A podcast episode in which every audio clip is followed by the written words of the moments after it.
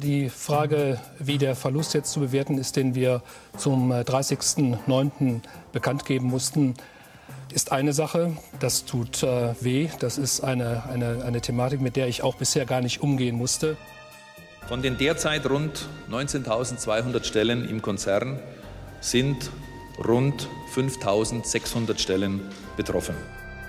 Wir hoffen bei dem Modell, dass der Steuerzahler nicht belastet wird, weil wir davon ausgehen, dass sich die Kernbank erholen wird und äh, auch wieder Geschäfte und Gewinne machen wird. Und äh, aus diesen Gewinnen natürlich das auch finanziert wird, was wir jetzt aufbringen müssen. Der gesunde Menschenverstand stellt schon die Frage, was um alles in der Welt soll es bewirken, dass 2009 besser wird als 2008? Die Zeit der deutschen Landesbanken scheint vorbei zu sein. Zu viel haben sie sich innerhalb weniger Jahre geleistet. Sie gaben sich meist wie internationale Großbanken mit edlen Büros in London, mit Auslandstöchtern in Steueroasen, sie legten hunderte Milliarden Euro spekulativ an und Vorstände wie Führungskräfte kassierten Millionen. In der Weltliga spielten sie mit, statt in der Regionalliga Champions zu sein. Das ging schief. Der Crash auf den Finanzmärkten hat auch das verantwortungslose Treiben vieler Landesbanker aufgedeckt. Vier der sieben noch eigenständigen Landesbanken ringen ums Überleben. Die HSH Nordbank, die Bayerische Landesbank, die WestLB und sogar die stolze Landesbank Baden-Württemberg brauchen die Finanzkraft ihrer Eigner. Es fließt Steuergeld, viel Steuergeld. Länder und Bund haben Garantien zugesagt und die Sparkassen schießen Kapital nach. Nur die Hessische Landesbank, die NordLB und die Landesbank Berlin stehen noch gut da. Auf Demut und Aufklärungswillen der überführten Bankmanager warten Öffentlichkeit und Anteilseigner bisher vergeblich. Den grünen Politiker Werner Wölfle regt das auf. Im November des vergangenen Jahres erfuhr er aus der Wirtschaftspresse, dass bei der Landesbank Baden-Württemberg, der LBBW, rund 900 Millionen Euro Verlust entstanden seien. Dabei sind die Stadt Stuttgart und das Land mehrheitlich an der LBBW beteiligt. Werner Wölfle ist somit verantwortlich. Wölfle sitzt im Gemeinderat der Stadt und im Landtag. Den Vorstandsvorsitzenden der Bank, Siegfried Jaschinski, sah zu dieser Zeit keiner in diesen Gremien. Jaschinski war ein Protagonist von Kaufen, Kaufen, Kaufen und hat äh, nicht arg auf die faulen Eier hingewiesen. Wir haben schon früher nachgefragt und haben gesagt, Herr Jaschinski, es wäre eigentlich angesagt, dass Sie den Gemeinderat, denn wir sind schließlich Anteilseigner Ihrer Bank, sachgerecht und, und auch zeitnah informieren. Dann muss man sich anhören. Ich habe viele Termine. Äh, ich komme dann, wenn es äh, in den Terminplan passt. Was kann ein Gemeinderat schon tun? Er kann äh, schriftliche Anträge stellen und Mehrheiten dafür erzeugen und durch medialen Druck dafür sorgen, dass der Herr Jaschinski in seinem Terminkalender dann dadurch Zeit findet. Und so kam er dann auch. Der hat keinerlei neue Informationen gebracht, auch sozusagen die Einschätzungen, die eigentlich notwendig sind für eine Entscheidung, die für die Stadt Stuttgart unendlich viel bedeutet. Nämlich, wenn wir da zusätzliches Geld, immerhin eine Milliarde reinschießen sollen in diese Bank, dann sind es die letzten Rücklagen, die die Stadt Stuttgart überhaupt hat. Nicht nur in Stuttgart erfahren diejenigen, die von der Schieflage der Landesbank am meisten betroffen sind, die Tatsachen aus der Presse. In Hamburg ist es ebenso. Noch im Oktober 2008 hatte der damalige Vorstandsvorsitzende der HSH Nordbank, der Landesbank von Hamburg und Schleswig-Holstein, Hans Berger, behauptet, der Bank gehe es gut, sie sei für die Zukunft gerüstet. Da waren bereits hunderte Millionen Euro Verlust aufgelaufen. Nur einen Monat später trat Hans Berger zurück.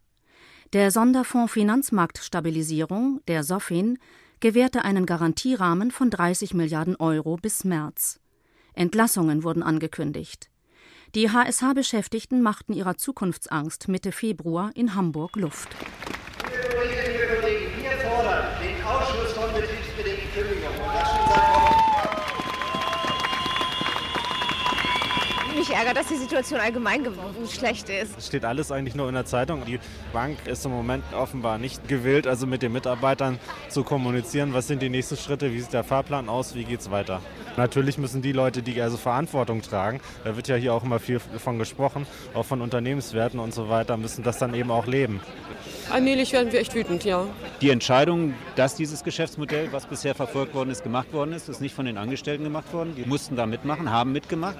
Und auch als die Misere abzusehen war, das ist ja nicht gestern gekommen, sondern vor zwei Jahren, da hat hier im Haus niemand gegengeschaltet. Viele machen einfach ihre Arbeit weiter und hoffen, dass es für sie gut geht. Die Bank handelt zu spät, heißt es in der Branche unter der Hand. Für das Jahr 2008 summieren sich die Verluste bei der HSH auf fast 3 Milliarden Euro, bei einem Bestand an haftbarem eigenem Kapital von rund 8 Milliarden.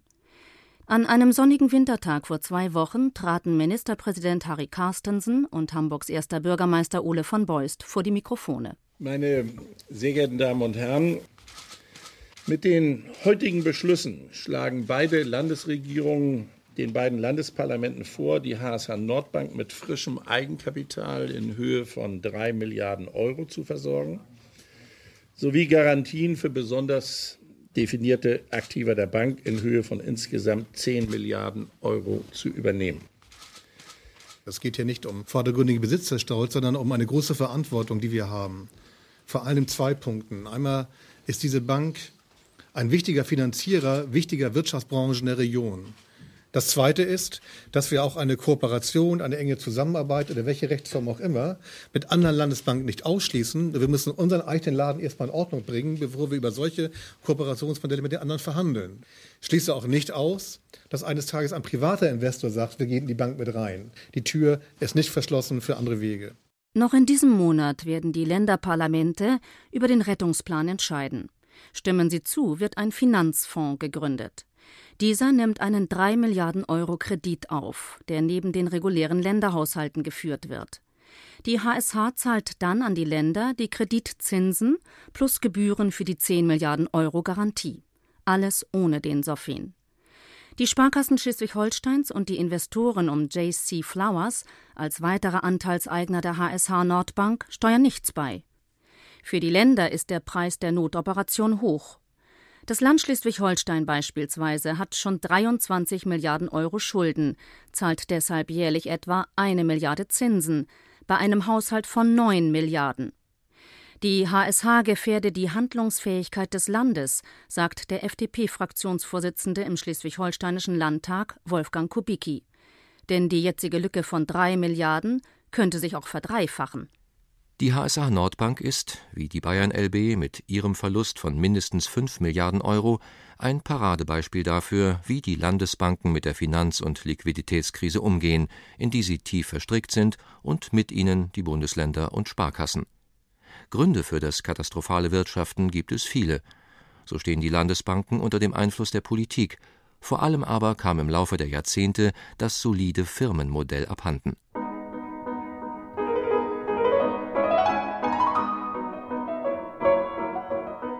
Die Landesbanken entstanden Ende des 19. Jahrhunderts als Banken der preußischen Provinzen und der deutschen Länder und zum Zweiten als Girozentralen für die Landesverbände der Sparkassen. Erklärt Christian Kopper, Wirtschaftshistoriker an der Universität Bielefeld. Sparkassen gab es da schon längst. Die älteste stammt aus dem Jahr 1822, die Frankfurter Sparkasse.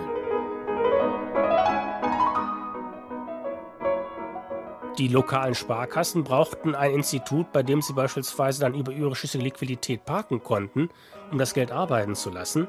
Andererseits musste ein Institut geschaffen werden, wo beispielsweise auch lokale Sparkassen sich Geld leihen konnten, um Investitionen zu finanzieren. Zum Zweiten, die Landkreise und großen Städte brauchten auch ein regionales Institut, weil die Sparkassen teilweise auch für die Finanzierung von Großaufgaben einiger großer Städte zu klein geworden waren. Daher kam man auf die Idee, diese sogenannten Landesbanken und Girozentralen zu gründen. Bis Ende des 19. Jahrhunderts sind mehr als 20 Landesbanken entstanden. Und ging beim Geldverleihen etwas schief, hafteten die Länder und Sparkassen. Die Landesbanken verfestigten das dreigliedrige deutsche Bankensystem, das aus privaten Kredithäusern wie der Deutschen Bank, den etwa 450 Sparkassen inklusive ihrer Landesbanken als öffentlich-rechtliche Institute und den etwa 1200 Genossenschaftsbanken wie der Sparda Bank und den Volks- und Raiffeisenbanken besteht.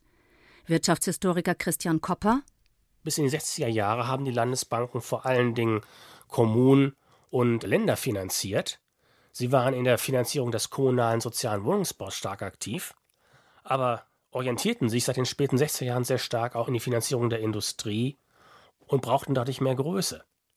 Zum Zweiten gab es eher unterschiedlich große Landesbanken.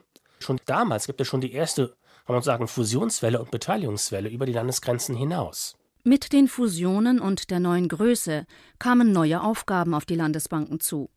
Sie eröffneten Filialen im Ausland, begleiteten ihre mittelständische Kundschaft in die Ferne, finanzierten Großprojekte, legten im In- und Ausland Immobilien- und Aktienfonds auf und testeten Finanzderivate. Der Einzug der Computer in die Bürowelt vereinfachte und beschleunigte zudem den Zahlungsverkehr. Die Banken begannen ein Eigenleben zu führen, gefördert von den Länderparlamenten und Ministerpräsidenten. Sie öffneten den Landesbanken immer weiter die Tür zu risikoreichen Geschäften. So steht im Gesetz über die Landesbank Baden-Württemberg Die Landesbank hat volle Geschäftsfreiheit. Sie kann alle Arten von Bank- und Finanzdienstleistungsgeschäften betreiben, sowie alle sonstigen Geschäfte, die der Landesbank dienen. Die Landesbank ist Universalbank und internationale Geschäftsbank. Die Landesbanken Staatsbank, Kommunalbank, Sparkassenzentralbank und Geschäftsbank in einem. Eine Fülle von Möglichkeiten, Geld zu verdienen. Das war beabsichtigt. Denn deutsche Banken haben seit Jahren ein Ertragsproblem. Darauf wies selbst der Internationale Währungsfonds hin. Zu niedrig seien die zu erzielenden Gewinne, zu hoch die Kosten. Private Institute, Sparkassen, Genossenschaftsbanken und ausländische Finanzdienstleister zu viel Konkurrenz, befand der IWF. Den Landesbanken alle Finanzgeschäfte zu erlauben, schien betriebswirtschaftlich folglich sinnvoll. Es erhöhte aber die Manipulationsanfälligkeit und Fehlerquote, zumal die Politik kräftig mitmischte. Auch deshalb, weil dem Aufsichtsrat Kraft seines Amtes der Landesfinanzminister oder Senator vorsitzt, so Thomas Hartmann Wendels, Professor an der Universität zu Köln. Die Landesregierung hat eben eine sehr starke Stellung, weil sie die Sparkassengesetze bestimmen kann und damit kann sie doch viel mehr Einfluss nehmen auf die Landesbank, als es eigentlich ihrem Kapitalanteil entspricht. Ein großer Fehler ist diese enge Verzahnung mit der Politik. Das bedeutet, dass Mitglieder im Aufsichtsrat drin sitzen, Politiker, die von dem Bankgeschäft viel zu wenig verstehen. Das bedeutet auch, dass hier die Landesbank auch immer wieder den Wünschen der Landesregierung zu Diensten sein muss. Da wird nicht immer danach geguckt, ob das auch ökonomisch sinnvoll ist. Zum Beispiel in Bayern. Nach dem Zusammenbruch der Mediengruppe Kirch kommt 2002 heraus, die Bayern LB war mit Abstand der größte Kreditgeber der Gruppe mit rund 2 Milliarden Euro. Die Bank hatte die hinterlegten Sicherheiten von Kirch zu optimistisch bewertet und deshalb zu hohe Kredite gewährt. Machtbewusste Politiker, sich auflösende Geschäftsziele, geringe Ertragsaussichten und sich häufende Skandale, das sind die Landesbanken Anfang des Jahrtausends. Und seit dem Jahr 2005 stehen sie allein da, ohne Länder und Kommunen im Rücken. Die Wettbewerbskommissarin der EU, Nelly Cruz, schaffte die Gewährträgerhaftung ab. Die Länder haften seither nur noch für Altbestände. Damit aber war für die Landesbanken der Vorteil futsch, sich günstiger als die Konkurrenz Geld an den Kapitalmärkten zu leihen. Folge steigende Kosten, weiter sinkende Gewinne. Um diesen Kostendruck etwas auszugleichen, legten sich die Landesbanken Finanzpolster zu. Bankfachmann Thomas Hartmann-Wendels. Das Problem ist, dass die Landesbanken vor dem Wegfall der Gewährträgerhaftung sich noch mit Kapital vollgesogen haben. Das haben die Landesbanken noch weitlich genutzt und das Geld mussten sie dann anlegen und haben dann eben auch Geldanlagen gewählt, die sich im Nachhinein als wenig werthaltig erwiesen haben. Die Verantwortung, das Geld sinnvoll anzulegen, das liegt natürlich bei den Landesbanken und dieser Verantwortung sind sie nicht gerecht geworden. Natürlich fehlte teilweise auch die Expertise, um diese Geldanlagen sinnvoll managen zu können. Bei den Landesbanken ist das große Problem, dass sie eben kein solides Geschäftsmodell haben. Jedenfalls die meisten Landesbanken haben das nicht. Und dann verlegt man sich auf andere Geschäfte, von denen man es leider dann zu wenig versteht. So kaufte beispielsweise die HSH Nordbank für mehr als 30 Milliarden Euro komplizierte Finanzprodukte, hinter denen auch US-Immobilienkredite stehen.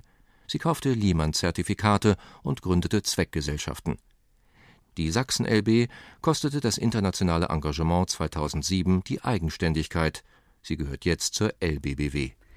Den Sparkassen, die im 19. Jahrhundert die Landesbanken mitbegründet haben, spielt die Katastrophe der Landesbanken in die Hände, auch wenn sie finanziell mitleiden. Schon vor 20 Jahren drängten sie darauf, die Zahl der Landesbanken zu reduzieren. Sie seien aber damit gescheitert, sagt der Sprecher des Sparkassen- und Giroverbandes, Christian Achilles.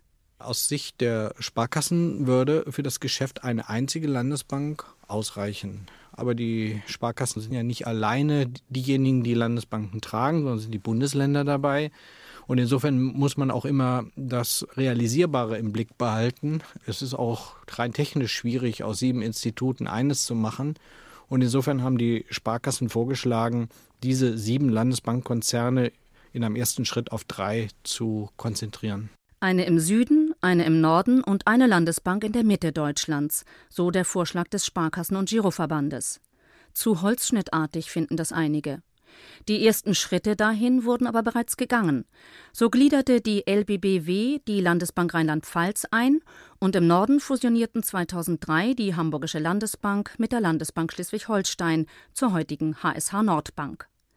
Weitergehende Zusammenschlüsse hätten die Landespolitiker vereitelt, was man respektieren müsse, sagt Verbandssprecher Achilles. Es gibt unterschiedliche Eignergruppen und die haben natürlich auch unterschiedliche Interessen. Bei den Bundesländern spielt natürlich auch das Standortinteresse eine, eine große Rolle, legitimerweise. Die Sparkassen schauen natürlich in erster Linie auf die Marktfähigkeit und die betriebswirtschaftliche Seite. Und insofern gibt es hier und da Unterschiede, wo man sich in der Vergangenheit aber gut hat verständigen können und wo jetzt die spannende Frage ist, ob das, äh, man das auch in der Zukunft kann. Wir bemühen uns sehr darum und sind da auch sehr optimistisch. Und diplomatisch. Dabei ist auch dem Sparkassenverband bewusst, dass seine Mitglieder Druck ausüben können, indem sie ihre Anteile an die Städte, Länder und Privatinvestoren verkaufen. Die Sparkassen hätten das aber nicht vor, sagt Verbandssprecher Achilles. Umgekehrt sind sie aber auch nicht verpflichtet, Kapital nachzuschießen, sondern ich denke, als vernünftig handelnde Kaufleute werden die Sparkassenvorstände, die das ja letztlich entscheiden, als Maßstab immer anlegen, ob das Geschäftsmodell, was äh, bei anderen Beteiligungsunternehmen eine Rolle spielt, ob sie das überzeugt oder nicht. Und wenn sie das überzeugt, werden sie sicherlich auch Kapital investieren. Wenn sie das nicht überzeugt, dann denke ich, müssen sie auch ihre eigene Stabilität im Blick behalten. Die Sparkassen legen einen großen Wert darauf, dass künftige Geschäftsmodelle von Landesbanken so ausgerichtet sind, dass sie eben nicht in erster Linie von internationalen Finanzgeschäften abhängig sind, sondern dass sie sich auf mehrere stabile Ertragsbeine stellen können. Was sie im Norden offensichtlich nicht geschafft haben. Die Sparkassenanteilseigner der HSH Nordbank stellen ihren 15-Prozent-Anteil deshalb zum Verkauf. Am 24. Februar, nach wochenlangem Warten auf ein externes Gutachten, hat die HSH Nordbank ihr neues Geschäftsmodell vorgestellt. Das unterscheidet sich allerdings nicht wesentlich vom alten. Hamburgs erster Bürgermeister Ole von Beust formulierte es so Reduzierung wirklich auf das Kerngeschäft, auf die Wirtschaft, die hier in der Region wichtig ist. Maritime Wirtschaft, Schiffsfinanzierung vor allem, regenerative Energie, kleine, mittlere Betriebe hier in der Region, die die Bank brauchen, auch äh, bei Flugzeugfinanzierung für Airbus wichtig. Kerngeschäft ist das Entscheidende. Den Vorstand neu organisieren, kleiner machen.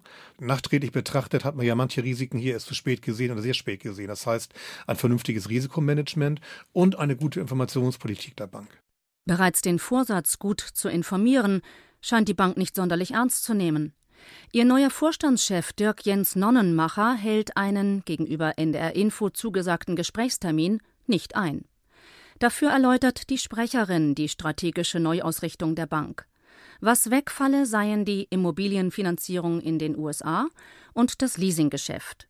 Die Büros in den Steueroasen wie auf den Cayman Islands blieben aber.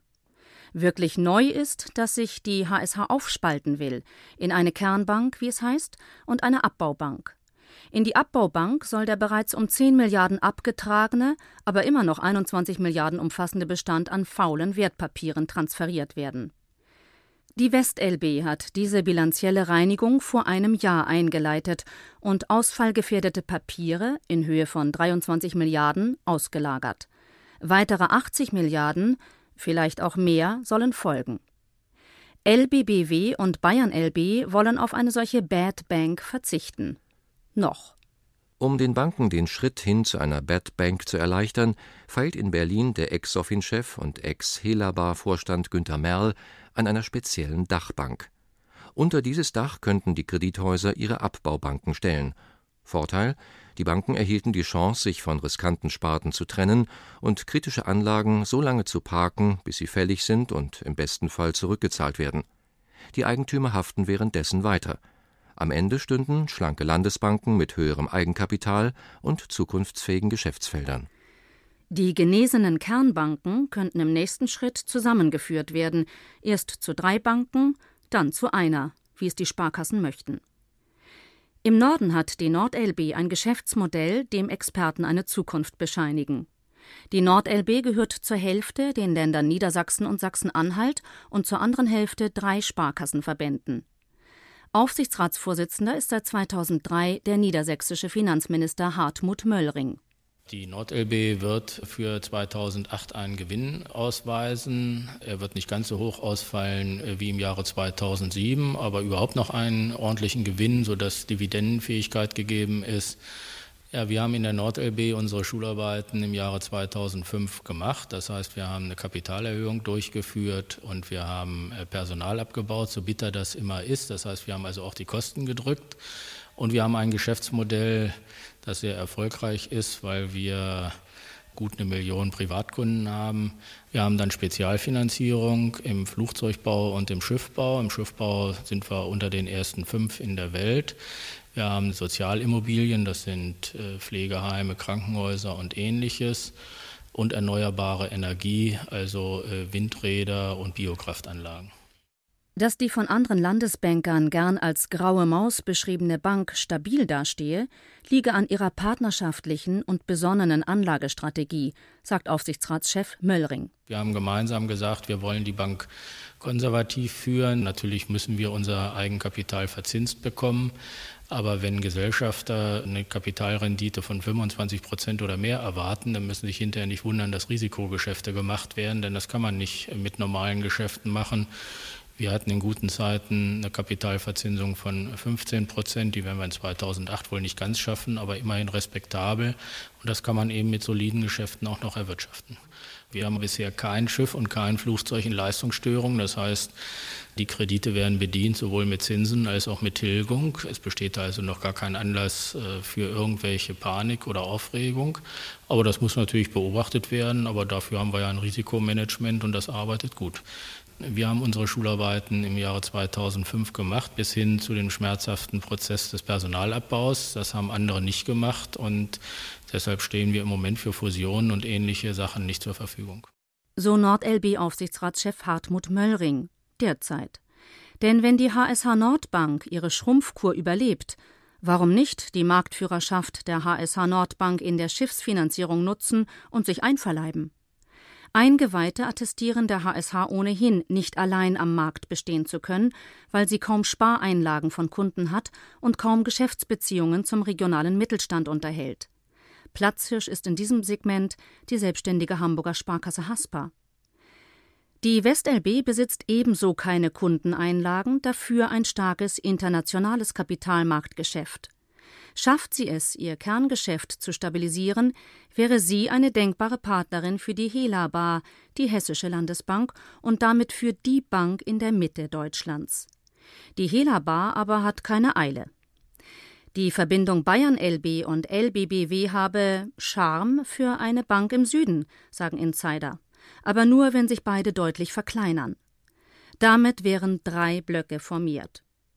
Ohne funktionierende Geschäftskonzepte aber seien solche Fusionen sinnlos, warnt Verbandssprecher Christian Achilles. Die Fusion von großen Banken ist ein kompliziertes Unterfangen und äh, es zeigt ja auch in einigen Fällen außerhalb unseres Sektors, dass nicht jede Fusion immer das Ei des Kolumbus ist. Also insofern muss man schon sehr sorgfältig auch damit umgehen. Also nicht Fusion an sich ist schon was Gutes. Und ich denke, dass man nur durch einen vernünftigen Ausgleich hier und eine vernünftige Diskussion der Eigner überhaupt weiterkommen kann. Und mit Vertrauen. Bis heute hat allerdings kein Bankvorstand rechtzeitig und offen über den Umfang der Probleme gesprochen. LBBW-Vorstandschef Siegfried Jaschinski redet bis heute die Geschäftszahlen schön und der Ex-Vorstand der HSH Nordbank Hans Berger hat die auflaufenden Verluste lange Zeit verschwiegen. Entschuldigungen oder Kündigungen auf Führungsebene, insbesondere im Risikomanagement, gibt es nicht. Lediglich der bayerische Ministerpräsident Horst Seehofer hat sich für das Geschäftsgebaren der Bayern LB entschuldigt. Es gab in der Vergangenheit äh, Fehlentwicklungen und auch Fehleinschätzungen der Verantwortlichen im Vorstand, im Verwaltungsrat und auch bei den Eigentümern, sprich dem Freistaat Bayern und den Sparkassen. Und dafür habe ich mich im Namen der Staatsregierung entschuldigt. Wir sind nicht nur Opfer der äh, Finanzkrise, die ja weltweit viele Banken erfasst, sondern äh, wir sind auch ein Teil Ursache durch falsche Entscheidungen. Sie müssen sich mal vorstellen, wir haben fast 20.000 Mitarbeiter der Bayerischen Landesbank und äh, etwa drei Viertel dieser Mitarbeiter sind im Ausland beschäftigt. Äh, ich frage mich, was hat eine Bayerische Landesbank mit dieser Dimension weltweit zu suchen? Edmund Stoiber, Seehofers Vorgänger, wollte die Bayern LB zum Global Player machen. Die Quittung für die Großmannszucht zahlen jetzt die Bürger. Zehn Milliarden Euro braucht die Bayern LB. Das Land macht dafür Schulden. Von Selbstkritik halten auch die Sparkassen nicht viel, obwohl sie ebenso in den Aufsichtsräten sitzen. Sie verweisen lieber auf ihr dezentrales Konzept und sprechen ungern darüber, dass sie jahrelang Millionen Dividenden von den Landesbanken erhielten. Verbandssprecher Achilles Verantwortlich ist immer in erster Linie derjenige, der handelt, und dann gibt es andere, die kontrollieren. Die Sparkassen haben in ihrem eigenen Geschäft gezeigt, dass sie ein sehr stabiles Geschäftsmodell haben, sich sehr verantwortlich gezeigt haben und sehr gut dastehen. Bei den Landesbanken muss man die Sache sicher differenziert betrachten. Es stimmt nicht, dass alle Landesbanken Probleme haben. Und daraus kann man nicht unbedingt immer sofort auf Fehlverhalten schließen. Heute weiß natürlich jeder, dass man sich in solchen Wertpapieren nicht hätte engagieren sollen. Und da will ich dann jetzt auch gar nicht, gar nicht ausweichen. Natürlich auch diejenigen, die Eigner sind, haben das dann auch nicht gesehen. Was die Sparkassen aber sehr genau sehen, ist, dass es für sieben Landesbanken nicht genug zu tun gibt, um profitabel zu arbeiten, und dass ein Rückbesinnen auf das Vorortgeschäft mit Privatkunden Konkurrenz bedeutet. Die Konsolidierung werde kommen, wenn auch nicht freiwillig. Davon ist Thomas Hartmann-Wendels, Professor für Bankbetriebslehre an der Universität zu Köln, überzeugt. Die Widerstände dahin werden enorm werden. Es wird wahrscheinlich erst dann zu einer Fusion kommen, wenn äh, die Landeshaushalte erschöpft sind. Man muss ja auch mal sehen, aus den Landeshaushalten sind Milliardenbeträge in die Landesbanken geflossen. Irgendwann wird ja auch die Bundesländer das nicht mehr tragen können. Und wenn sie wirklich mit dem Rücken an der Wand stehen, dann wird es wahrscheinlich endlich mal zu einer Bewegung kommen. Ich vermute, dass wenn es mal wirklich zu einer einzigen großen Zentralbank käme für die Sparkassen, dass die dann im Frankfurter Raum angesiedelt ist. Dort haben wir mit der Helaba und mit der DK Bank zwei große Institute des Sparkassensektors, die durchaus gesund sind. Damit aber wären die Landesbanken abgeschafft. An einem Institut würden sich vermutlich mehrere Länder beteiligen.